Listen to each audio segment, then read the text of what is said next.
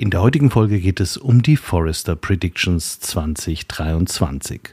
Was sind die großen Trends im Customer Experience Management für dieses Jahr? Welche Trends aus 2022 bleiben weiterhin wichtig? Die Forrester Predictions bieten wie jedes Jahr viel Inspiration für die CX-Profis, nicht nur in der Dachregion. Musik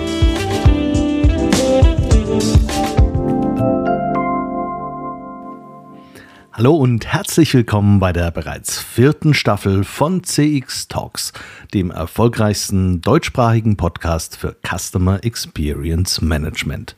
Mein Name ist Peter Pirner und ich freue mich sehr, dass du auch im neuen Jahr wieder zuhörst. CX Talks wird diesen Monat unterstützt von MoveXM, einer Software-as-a-Service-Lösung für CX-Management, made, managed und gehostet in Deutschland. Internationale Konzerne wie VW oder BMW und mittelständische Unternehmen nutzen passgenaue Systeme von MoveXM, um automatisiert Kundenfeedback an allen Touchpoints der Customer Journey zu erfassen. Dank des großen Funktionsumfangs und zahlreicher Schnittstellen integriert sich MoveXM nahtlos in jede Systemlandschaft. Umfangreiche Service-Trainings und Beratungsleistungen sorgen für eine schnelle Implementierung und effektive Kundenfeedback-Programme. Zukunftssicherheit wird dabei großgeschrieben. Mithilfe von KI hat MoveXM nicht nur Analysen und Insights auf das nächste Level gehoben, sondern auch innovative Features im Bereich Kundenservice zur Steigerung der Produktivität entwickelt. Das führt nachweislich zu noch größerer Zufriedenheit von Kunden und Mitarbeitern. Alle weiteren Informationen hierzu findest du auf www.movixm.com und der Sponsorenseite von CX Talks. Letztes Jahr haben wir uns an genau dieser Stelle, also der ersten Folge im Jahr, mit den Forrester Predictions für 2022 intensiv auseinandergesetzt. Eine der Vorhersagen war damals, dass mehr als 50 Prozent der europäischen Konsumenten von Marken kaufen werden, die zu ihrem persönlichen Werten passen. Wie dieses Wertegebilde aussehen kann, was man dabei beachten muss und wo auch die Grenzen liegen für die Gestaltung eines Produkts, das die Werte abdeckt, haben wir vor wenigen Monaten in einer speziellen Folge zum Value for Customers vertieft. Vor dem Hintergrund der weltpolitischen Lage, insbesondere des Ukraine-Kriegs, ist das Thema Nachhaltigkeit ein wenig in den Hintergrund gerückt.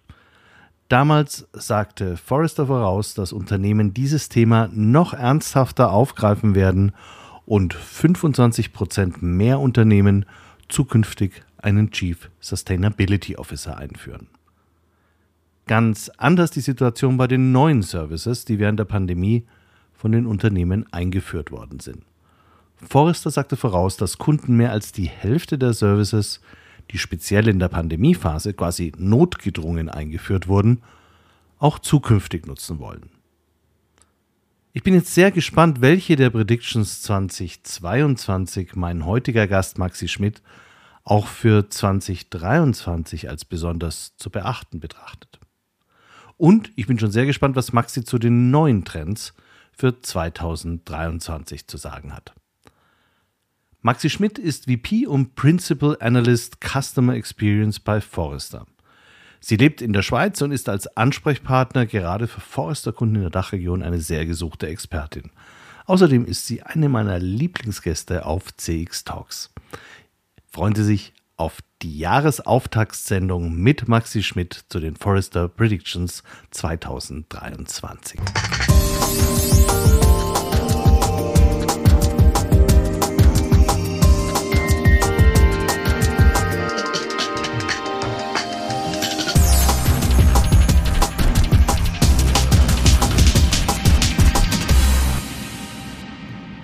Maxi, herzlich willkommen bei CX Talks. Dankeschön, Peter. Maxi, fast schon traditionell eröffnen wir das neue Jahr auf CX Talks mit dir und den Forrester Predictions. Beides, weißt du, freut mich ganz besonders und wir haben da auch immer sehr viel Spaß. Letztes Jahr hatten wir das auch. Dieses Jahr sind eine ganze Reihe wirklich spannender Vorhersagen dabei und an die ich vor allem auch selber ganz fest glaube. Äh, wenn wir aber mal einen Schritt zurückgehen, was sind denn die Forrester Predictions für all diejenigen, die das nicht kennen? Ja, Forrester Predictions sind äh, Vorhersagen für das nächste Jahr in verschiedenen Themengebieten. Also in dem Fall in dem Themengebiet Customer Experience. Und da kommen die 24 Analysten zusammen, die das Thema global behandeln und überlegen, was sind denn die Trends im Moment, ähm, was haben wir gesehen, wenn wir mit den Unternehmen sprechen, was sehen wir aus unseren Daten. Und äh, dann haben wir eine ganze Reihe von, von Sachen, die wir denken, die passieren im nächsten Jahr und einigen uns dann auf fünf davon, die wir für ganz besonders relevant halten. Und die kommen dann in unsere Predictions äh, 2023 für Customer Experience rein. Und die Menschen, die an den Predictions mitarbeiten, was sind das für, was, was haben die für einen Erfahrungshintergrund? Sind die alle äh, ausgewiesene CX-Experten? Ja, also wie gesagt, die, äh, ich habe jetzt mal gezählt, ja?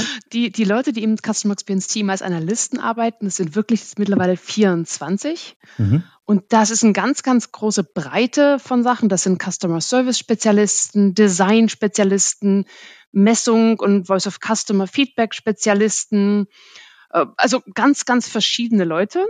Und wir holen aber auch noch von Forrester andere Leute mit dazu, die interessiert sind an dem Thema, zum Beispiel aus den Technologieteams oder auch aus dem Insights-Team. Ähm, und äh, die kommen dann zusammen. Wir sind ja bei Forrester äh, einfach quasi eine Ansammlung von Experten zu Themen, die dann Unternehmen helfen, Entscheidungen besser zu treffen mit ihrem Wissen, mit Zukunftsprognosen, mit Daten über Unternehmen und Konsumenten. Und halt aus dem Bereich Customer Experience, Insight und Technologie kommen wir dann in einer größeren Gruppe zusammen für diese Predictions. Letztes Jahr haben wir uns mit fünf Predictions auch intensiver auseinandergesetzt und wir sind uns ja auch einig, dass die letztes Jahr ein bisschen weniger greifbar war als in diesem Jahr. In der Anmoderation habe ich auch bereits einige davon vorgestellt. Jetzt die Frage an dich, welche der damaligen Predictions werden denn aus deiner Sicht auch 2023 für Unternehmen gerade in der Dachregion noch relevant bleiben? Gibt es da was, wo du sagst, da sollte man trotzdem noch drauf achten? Ja, es gibt so, also ich halte sie alle noch für relevant. Ähm, es gibt aber so zwei, die ich ganz interessant finde. Du hast ja in der Anmoderation angesprochen, das Thema Sustainability, das vielleicht ein bisschen in den Hintergrund geraten ist, aber wir sehen einfach immer mehr, dass da Kunden danach fragen. Wir sehen immer mehr, dass Unternehmen was machen. Also ich denke, das ist immer noch für Customer Experience Leute ein wichtiges Thema, mit dem sie sich beschäftigen müssen, wo sie auch mit eingreifen, mit helfen können im Unternehmen. Das ist das eine. Und das zweite ist, äh, da war ja die Predictions mit den Werten, dass Kunden ähm, kaufen bei Marken, die ihren Werten entsprechen. Also die Marken entsprechen den persönlichen Werten der Kunden oder die Marken helfen den Kunden persönlichen Werte, die persönlichen Werte zu erfüllen. Und ähm, wir haben auch in dem Thema Kundenverhalten natürlich Vorhersagen, nicht nur Customer Experience, sondern Kundenverhalten. Und da habe ich jetzt mal im in der Vorbereitung auf unsere Folge geschaut und da ist auch was Interessantes drin gewesen, was mir jetzt zeigt, dass das Thema Werte im Jahr 2023 weiter von Bedeutung sein wird. Wir sagen nämlich da voraus, dass Kunden viel, viel mehr selektiv kaufen. Also sie haben Geld, aber sie setzen das Geld selektiver ein. Das heißt, sie kaufen bei Marken ein, die irgendwie einen Mehrwert schaffen für die Kunden. Sei es da, dass das irgendwelche tollen Erfahrungen sind, die die machen können, Kundenerfahrungen, aber sei es auch, dass diese Marken halt besonders den persönlichen Werten der Kunden entsprechen. Also mehr, mehr noch äh, selektiv auf die Marken hin. Und das, das denk, deswegen denke ich, diese zweite äh, Vorhersage von letztem Jahr ist jetzt auch noch weiter. Das kam mir tatsächlich jetzt auch mehrfach in, in Diskussionen auch bei Kunden von mir unter. Hatte ich erst kürzlich, hatten wir, hatten wir da eine größere Diskussion, wo wir eben gesagt haben, ja, das kann man, ob, obwohl jetzt der Kostendruck hoch ist, obwohl es Inflation gibt, bleibt das Wertethema trotzdem wird es nicht komplett hinten runterfallen. Also das sehe ich heute auch so. Heute wollen wir uns aber mit den äh, Forrester Predictions 2023 beschäftigen und die haben es aus meiner Sicht für die CX-Verantwortlichen ganz schön in sich. Ihr schreibt wörtlich. 2023 wird ein Jahr der Abrechnung für CX-Programme sein, da Unternehmen damit kämpfen, sich auf die Kunden zu konzentrieren, während sie durch eine turbulente Wirtschaft navigieren müssen. Das klingt für mich ziemlich ernst und sicher auch für den ein oder anderen CX-Verantwortlichen bedrohlich, vor allem weil ja viele eher mehr Budget für sich erwarten oder es benötigen. Aber war das Thema ROI von CX-Programmen nicht schon seit Jahren auf der Agenda von verantwortungsvollen Unternehmenslenkern? Ja, auf der Agenda sicher, aber es sind ja viele Dinge auf der Agenda. Ähm, wenn, wir, wenn wir schauen, so global, sieht man, dass ähm, einfach noch dieses ganze Thema ROI-Modeling nicht unter den Top-Skills von Customer Experience Teams ist, auch in Deutschland nicht. Was mir aufgefallen ist, auch in Vorbereitung auf die Sendung, ähm, ich habe mal geschaut, äh, wie das ausschaut mit den Skills bei den Teams. Und ähm, wir haben gesehen, dass diese Skills in Deutschland etwas stärker vertreten sind, diese ROI-Skills. Also sehr interessant. Aber was auch noch gut war, was ich ziemlich cool fand, war, dass wir gefragt haben, wie macht denn eigentlich den Business Case für CX? Ne? Und ähm, im globalen Vergleich waren 45 Prozent der Unternehmen, die gesagt haben, ja, das machen wir für jedes Projekt. Und in Deutschland waren das 60 Prozent. Das ist zwar immer noch nur jeder Sechste, aber es ist wesentlich mehr als im globalen Vergleich und auch im Vergleich mit den USA, was ich sehr cool fand als Deutsche. Ähm, und das andere aber, was auch äh, passiert ist, wo die Deutschen auch mehr vertreten sind, ist, dass 15 Prozent von den Deutschen gesagt haben, sie haben noch nie den Case für CX gemacht oder machen müssen. Das ist leider auch mehr als in den USA oder als im globalen Vergleich. Also quasi so ein bisschen so ein äh, gute Nachrichten, schlechte Nachrichten-Szenario hier. Und woran machst du fest, dass in Deutschland äh, diese Skills, eine ROI-Berechnung zu machen, besser ausgeprägt ist als in anderen Ländern? Weil es mehr gemacht wird oder? Ich denke, es ist mehr, es ist hier mehr Druck auf dem Thema. Ähm, was auch daran liegen könnte, dass das Customer Experience Thema einfach nicht in der DNA von Unternehmen ist und man immer wieder beweisen muss, dass das was ist, was man eigentlich machen muss. Hm, das ist ja, gibt immer diese beiden Arten von Unternehmen. In der einen Art von Unternehmen ist eigentlich das Thema Customer Experience Business Case nicht so wichtig, weil es klar ist, also ohne Customer Experience geht's nicht. Und in anderen Unternehmen, die halt dann auch sehr auf das Thema Zahlen gucken, ist es einfach immer wieder nötig, das, das zu zeigen und ähm, über dieses, über das Glauben hinwegzugehen, über den Glauben hinwegzugehen.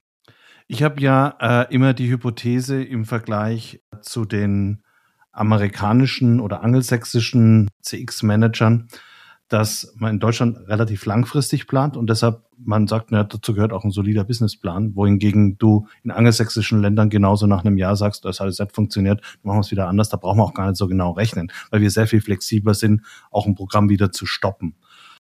Könnte schon sein, ja. Die Deutschen sind ein bisschen ernsthafter, ja. Genau, die, die bleiben einfach noch, die bleiben auch noch mal länger dran, wo andere schon wieder äh, einen Richtungswechsel eingeleitet haben. Apropos Richtungswechsel, ihr sagt ja sogar sehr konkret äh, voraus, dass in 2023 jedes fünfte CX-Programm eingestellt wird. Und äh, tatsächlich eigentlich von den Programmen, die laufen, nur eins von zehn eher stärker aus so einer ROI-Diskussion herauskommt. Ist das jetzt nicht ein bisschen arg pessimistisch? ähm, kommt drauf an, wie man pessimistisch definiert. Also wir hören die Frage jetzt auch gerade, nachdem die Predictions ähm, jetzt rausgekommen sind, öfter. Ja, warum macht ihr da so Gloom and Doom Szenario? Wäre natürlich cool, wenn, wenn wir nicht recht haben. Wäre ja super. Aber was wir eben doch einfach sehen, ist, dass Teams so leise verschwinden vielleicht gar nicht unbedingt mit einem großen Bang, aber leise verschwinden. Die werden aufgeteilt, in andere Geschäftsbereiche integriert oder auch einfach der Einfluss schwindet. Die werden zurechtgestutzt. Und dann natürlich gibt's so diese, diese ganz öffentlichen Sachen. Wir haben jetzt neulich hat einer von einer dänischen Bank auf LinkedIn ganz äh, klar gesagt, unser Customer Experience Team ist wegrationalisiert worden. Also nicht nur das leise Verschwinden, es gibt auch das laute Verschwinden.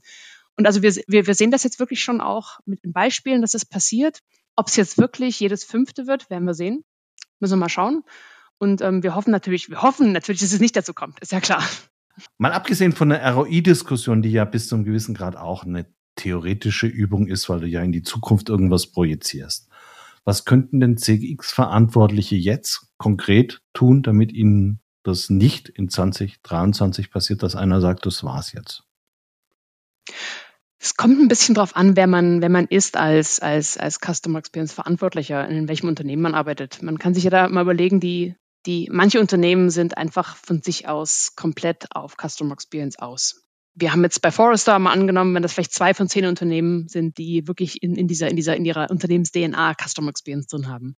Und acht von zehn Unternehmen wahrscheinlich eher nicht.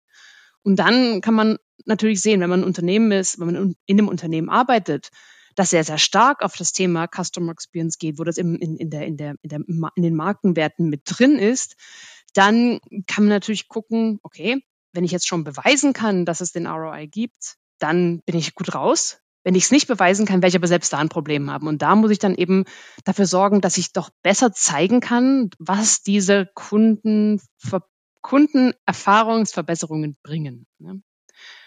Und wenn ich jetzt im Unternehmen bin, das, wo Customer Experience nicht Teil, des, Teil der, der Marke ist, und, und, und wenn ich auch nicht richtig zeigen kann, was Customer Experience bringt, dann, dann, dann ist es wirklich schwierig ne, für dieses Unternehmen. Das sind, glaube ich, auch gerade diese, die wir sehen, die verschwinden werden, wo also quasi Customer Experience nicht so wichtig ist für die Marke oder nicht offensichtlich wichtig ist für die Marke und die Customer Experience Verantwortlichen sich beweisen können. Aber selbst da ist witzigerweise die äh, Handlungsempfehlung eigentlich die gleiche.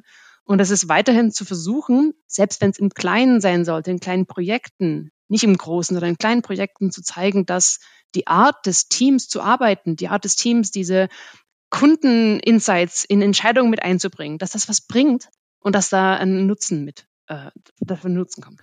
Ihr sagt ja auch, dass 80 Prozent der CX-Teams nicht über die nötigen Skills verfügen, um ihre Aufgaben strahlend leisten zu können, weil wenn du besonders anerkannt bist als Fachexperte, bist wahrscheinlich auch tendenziell weniger unter Beschuss. Welche Skills fehlen denn aus eurer Sicht ganz besonders? Also das ist interessant, auch da wieder ein bisschen den Vergleich global und Deutschland zu sehen. Also im globalen Vergleich ist es so, dass das Thema Journey Skills, da geht es so um Journey Mapping, Journey ähm, Analytics, Journey Management äh, fehlen, Design Skills und auch Storytelling. Und übrigens auch Survey Design Skills.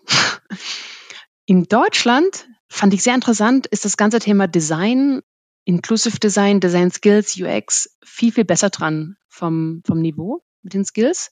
Aber es mangelt eben auch an diesem ganzen Journey-Thema, Journey Mapping, Journey Management, Journey Analytics. Und auch da am Thema Storytelling, Survey Design äh, sind Skills, die fehlen. Also gerade das Thema wie, wie kann ich denn eigentlich Daten bekommen, selbst wenn ich ein Survey-Programm habe, wie kann ich denn Daten bekommen, die wirklich sinnvoll sind und wie kann ich dann über diese Daten sinnvoll was erzählen? Daran fehlt's. Und eben, wie gesagt, dieses ganze Thema Journey ist auch ein Thema, wo wir sehen, dass es, dass es daran fehlt. Jetzt hat man ja eigentlich den Eindruck, dass jedes Unternehmen schon mindestens einmal alle seine Journeys sich angeguckt hat und irgendwie gemappt hat. Und du sagst trotzdem, dass du glaubst, dass man es macht man es nicht richtig? Macht man es nicht nachhaltig genug? Was fehlt? Macht man zu wenig aus den Erkenntnissen, die man da gewonnen hat? Das ist, glaube ich, das Problem. Ne? Alle, alle Leute haben schon mal eine Journey gemappt. Ja, genau. Sie wissen nicht so genau warum und haben es dann an die Wand geklebt. Äh, das ist das, wir sehen das bei Forrester ganz stark in dem ganzen Thema Journey Mapping, Journey Measurement, dass oft nicht genug vom, vom, von, dem, von, dem, von, dem, von dem Nutzen ausgegangen wird warum mappe ich jetzt eigentlich die Journey? Sondern man, wird, man macht, man macht mal Journey Mapping. Aber es ist ja ein Unterschied, ob ich jetzt die Journey mappen möchte, weil ich gerne gucke, ob die, ob die, ob die Markenwerte kommuniziert werden in der Journey oder ob ich die Journey mappe, weil ich das Ökosystem verstehen möchte unter der Journey oder ob ich das mache, weil ich Metriken definieren möchte. Also das ist schon mal das Erste. Ne? Journey Mapping gibt's in vielen verschiedenen Formen und ähm, das, ist schon, das ist das erste Problem, dass es nicht so, nicht so klar ist. Und dann ist natürlich das Thema Journey Mapping auch was, wo ich jetzt nicht mit meinem kleinen Team in einem Workshop irgendwas erreichen kann. Also im Unternehmen ist das ganze Thema Journey nicht genug ähm, embedded, Entschuldigung für das englische Wort hier, dass eben auch, wir sehen jetzt natürlich langsam mehr Organisationen um Journeys herum. Und das ist ja, das ist ja sehr interessant. Aber dass eben trotzdem das Thema, wie verstehe ich die Kundenjourneys und wie kann ich die besser instrumentalisieren, ist es noch nicht so weit, wie es sein könnte. Ist das dann auch gleichzeitig ein Plädoyer für eine fundierte, systematische, akademische Ausbildung für CX-Verantwortliche? Oder sagst du, man lernt es letztendlich doch on the job oder man versucht es lieber mit individuellen Fort- und Weiterbildungsprogrammen? Wie siehst du das? Ich sehe immer noch, wenn man mal auf die Hintergründe guckt von diesen Customer Experience Verantwortlichen, eine super große Bandbreite. Und die Bandbreite an sich ist auch eigentlich kein Problem. Es ist ja gut, wenn man Leute im Unternehmen hat, die aus verschiedenen ähm, Abteilungen kommen. Aber wir sehen eben auch so, dass zum Beispiel ähm, Leute aus diesem Bereich Kommunikation kommen, aus dem Bereich Direktmarketing und dann aber dann, man dann nicht sieht, dass da noch irgendeine Ausbildung gemacht wurde. Also es wird immer noch so, manchmal habe ich das Gefühl, herangegangen wie, naja, Customer Experience kann jeder. Muss es eine akademische Ausbildung sein? Weiß ich nicht genau, aber es muss auf jeden Fall eine Ausbildung geben. Es muss einfach auch klar sein, was diese Tools sind, was sie können.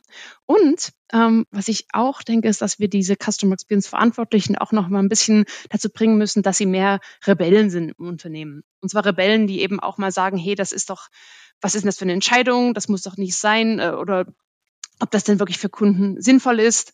Und ich sage Rebellen deswegen, weil wir jetzt eben sehr viele Customer Experience Teams treffen, die, die stark erklären wollen, welchen Zusatznutzen sie liefern für ihr, für ihr Unternehmen, die aber dann nicht auch mal sagen, nee, das ist eine schlechte Idee, was ihr hier versucht. Und unsere Research sagt uns eigentlich was anderes, sondern ja, wie kann man euch noch helfen, noch erfolgreicher zu sein, statt dieses auch mal uh, Truth to Power, oh, sorry, BS Bingo, aber das ist für mich auch eine ganz interessante ähm, interessantes Problem für diesen Customer Experience Teams. Das heißt, wir brauchen Leute, die ausgebildet sind, die Tools kennen, aber auch Leute, die im Unternehmen vernetzt sind und ähm, für den Kunden dastehen und, und dastehen können, einstehen können. Wir schließen jetzt mal das Thema CX verantwortlich kurz ab, weil ihr nämlich auch noch zwei äh, eher technische Aspekte erwähnt, die ich persönlich ehrlich gesagt überhaupt nicht auf dem Schirm hatte. Ihr sprecht in einer eurer Predictions davon, dass Proactive Service Recovery die Strategiebildung als Aufgabe im CX ablösen wird. Das fand ich ein ganz tolles Wort, kann man wunderbar in Diskussionen einführen, aber ich hatte überhaupt keine Ahnung, was ist eigentlich Proactive Service Recovery? Das ist quasi Service Recovery, den man macht, bevor der Recovery nötig wird. also das sind, wenn, wenn, wenn Unternehmen Maßnahmen ergreifen, um schlechte Erfahrungen der Kunden so schnell wie möglich abzustellen, auch noch bevor sie, bevor die Kunden sich beschweren können oder einem Feedback geben und eigentlich auch am besten noch bevor diese schlechten Erfahrungen eigentlich passieren. Was ist denn der Unterschied zu, dazu, sich jetzt einfach im Vorhinein den optimalen Prozess zu überlegen? Wahrscheinlich, weil man den im Zweifel so überhaupt nicht hinbekommt in der echten Welt. Und dann ist es wahrscheinlich schon mal besser zu sehen, wenn ich Anzeichen habe, dass er schief läuft, dass ich dann schon proaktiv dem entgegenwirke und schon wieder äh, Lösungsmöglichkeiten für einen leicht schief gelaufenen Prozess habe. Kann man das so verstehen?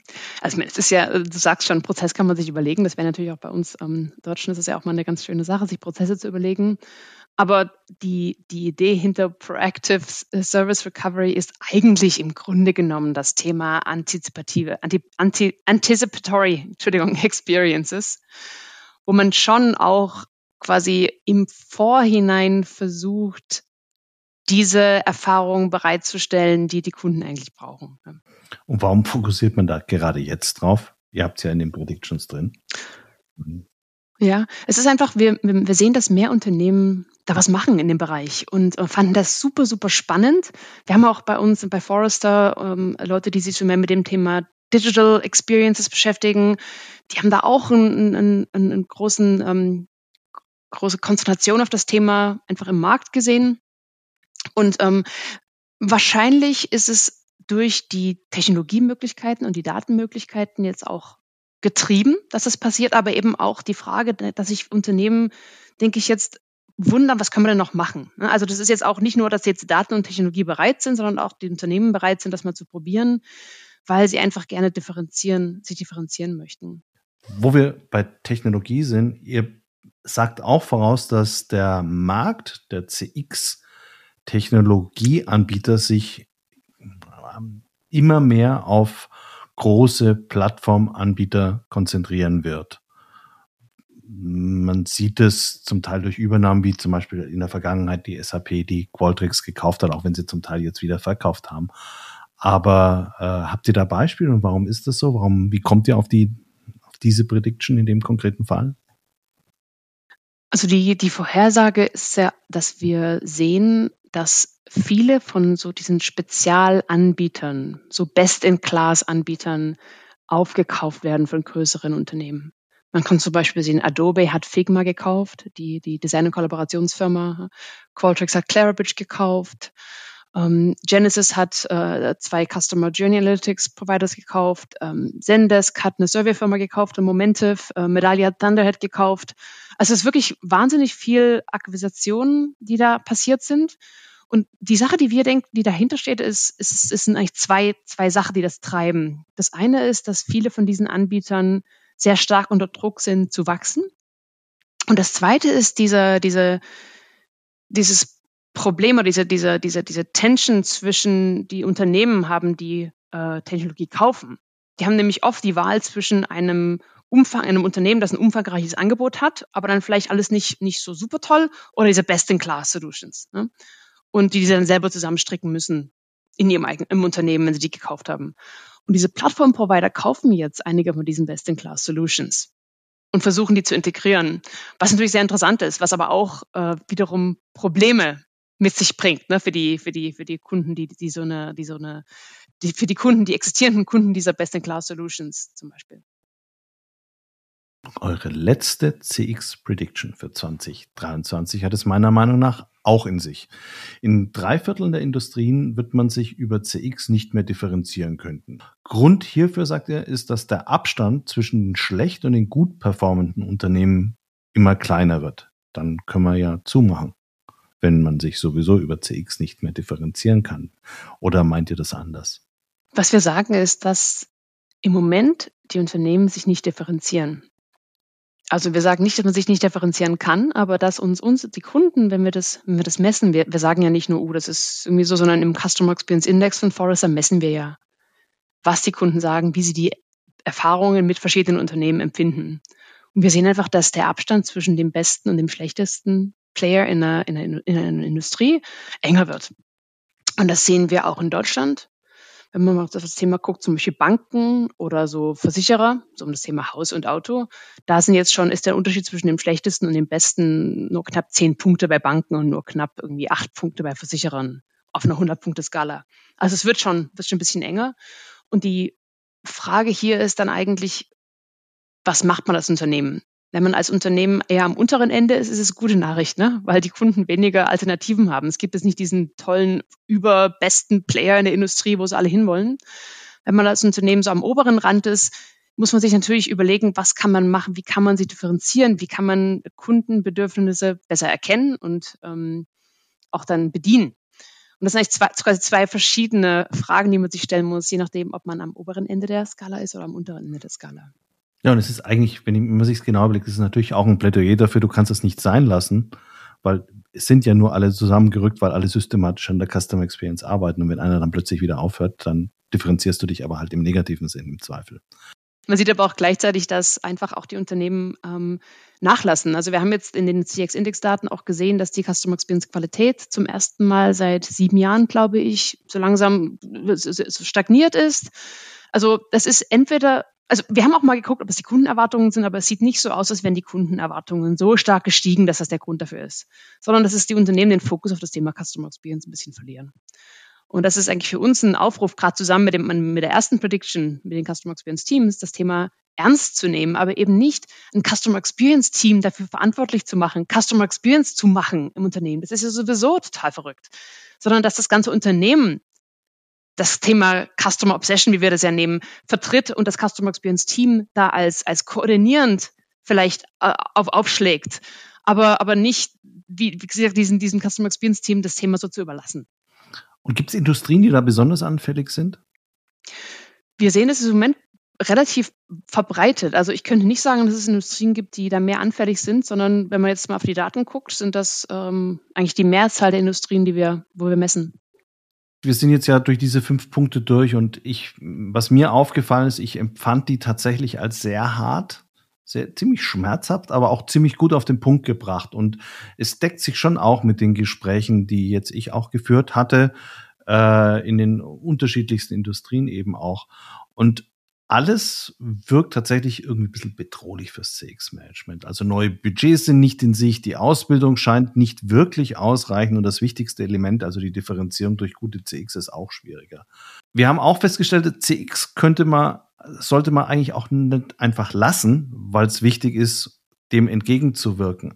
Ist vielleicht CX jetzt so an einem Punkt angekommen, dass CX erwachsen geworden ist und genauso im Fokus ist wie viele andere Funktionsbereiche wie Marketing äh, oder Customer Service auch und sich einfach nur rechtfertigen muss für das, was es tut und seinen Wertbeitrag besser nachweisen muss?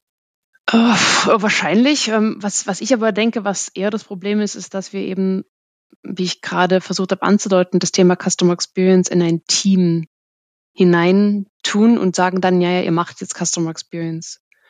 Und ich glaube, jetzt merken Unternehmen, es wird Unternehmen geben, die merken, das Thema Customer Experience oder das Thema Customer Obsession muss man als ganzes Unternehmen angehen. Und da muss man sich anders aufstellen. Da muss man zum Beispiel äh, sich auf Kunden-Journeys machen. Wir haben das Thema Journey-Centric Transformation in unserer Research mit drin. Das ist, ist, ist einfach ein Unternehmensproblem. Also, dass wenn man, wenn man schon mal eine Customer Experience Abteilung hat, ist ja wichtig, jemanden zu haben, der die Tools kennt und der für das Thema auftritt. Aber das muss ja im, im ganzen Unternehmen und, und in Entscheidungen mit drin sein. Und da sind wir einfach zu wenig. Da sind noch zu wenige von den ähm, Verantwortlichen im Unternehmen, die das einfordern die dann auch mal sagen, nee, wenn ich da Kunden, wenn ich, wenn ich ein Projekt habe, wo ich jetzt merke, ah, das ist aus Kundensicht noch nicht optimal, dann stoppe ich das auch mal. Oder die, die auch entsprechend ähm, Leute weiterbringen und wo die Karriere machen können, die eben kundenorientiert entschieden haben. Also ich sehe das eigentlich eher als größeres Problem, dass die Leute im Customer Experience Team das Unternehmen davon überzeugen müssen, dass trotz alles, allen, allen äh, offensichtlichen äh, Commitments zu dem Thema Customer Experience, wir als Unternehmen noch nicht so weit sind, dass wir das Thema ernst nehmen und dass ein Customer Experience Team natürlich helfen kann, aber dass alle im Unternehmen mitmachen müssen, angefangen von den Verantwortlichen, die ähm, in Managementpositionen sind, die das dann runtertragen. Und wenn du dann gewichten würdest, ist es im Moment jetzt erstmal noch eher dann ein Governance-Problem. Also wer hat denn überhaupt das Recht, einen Prozess zu stoppen? Zum Beispiel jemand in so einem CX-Team, was die ja häufig nicht haben. Oder ist es statt Governance, was ja eher was organisatorisches ist, ist es eher ein Kulturwandel, ein Change, eine Change-Herausforderung für die Unternehmen. Wenn du sagst, das betrifft sowieso das ganze Unternehmen und dann brauche ich letztendlich auch die Methoden und das Handwerkszeug, um einen Wandel im Unternehmen vollziehen zu können. Ich glaube, es ist ein bisschen so ein Attention Deficit Disorder Problem dass ähm, in, in ähm, sehr, sehr viel immer passiert im Umfeld und dass es schwer ist für Unternehmen. Es ist ja wirklich schwer. Das sage ich jetzt auch nicht als äh, irgendwie als, als, als Problem, sondern es ist schwer für Unternehmen, da dran zu bleiben. Es ist schwer für Unternehmen, dafür zu sorgen, dass eben zum Beispiel ordentlich, ordentliche Kundenforschung gemacht wird, bevor Entscheidungen getroffen werden. Und dass auch bei allen Bekenntnissen zu agil natürlich bei agil das Kundenfeedback schon eine Rolle spielt und dass man dann auch das Kundenfeedback einholen musste und so weiter und so weiter und so weiter. Ne? Und es ist einfach bei der, bei der derzeitigen äh, Bleibedauer vom C-Level-Verantwortlichen, bei den ganzen Umschwüngen ist es einfach schwierig, dabei zu bleiben. Und Customer Experience ist natürlich, wie du vorhin schon gemacht, gesagt hast, eine langfristige Investition, die auch nicht jetzt äh, vierteljährlich irgendwas abwirft. Und wenn man dann eben Leute hat, die nicht dabei bleiben, dann ist das ganze Thema auch im Customer, Customer Experience Team da nichts dagegen tun. Dann bleiben wir weiter beide langfristig dabei. Ich danke dir ganz, ganz herzlich für die vielen Informationen und ich freue mich schon auf die nächste Sendung. Dankeschön, Peter.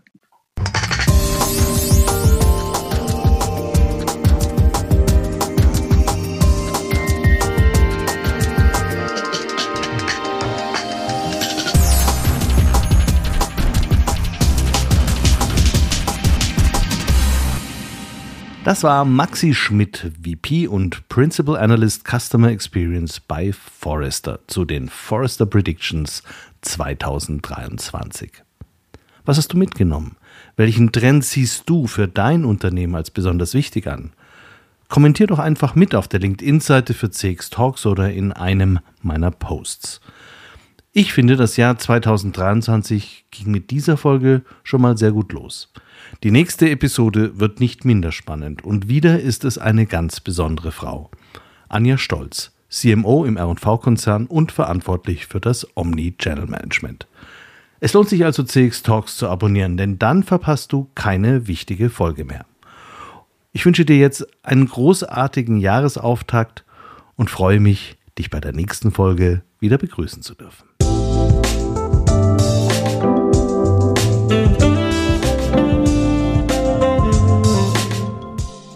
Das war CX Talks, der erfolgreichste deutschsprachige Podcast für Customer Experience Management.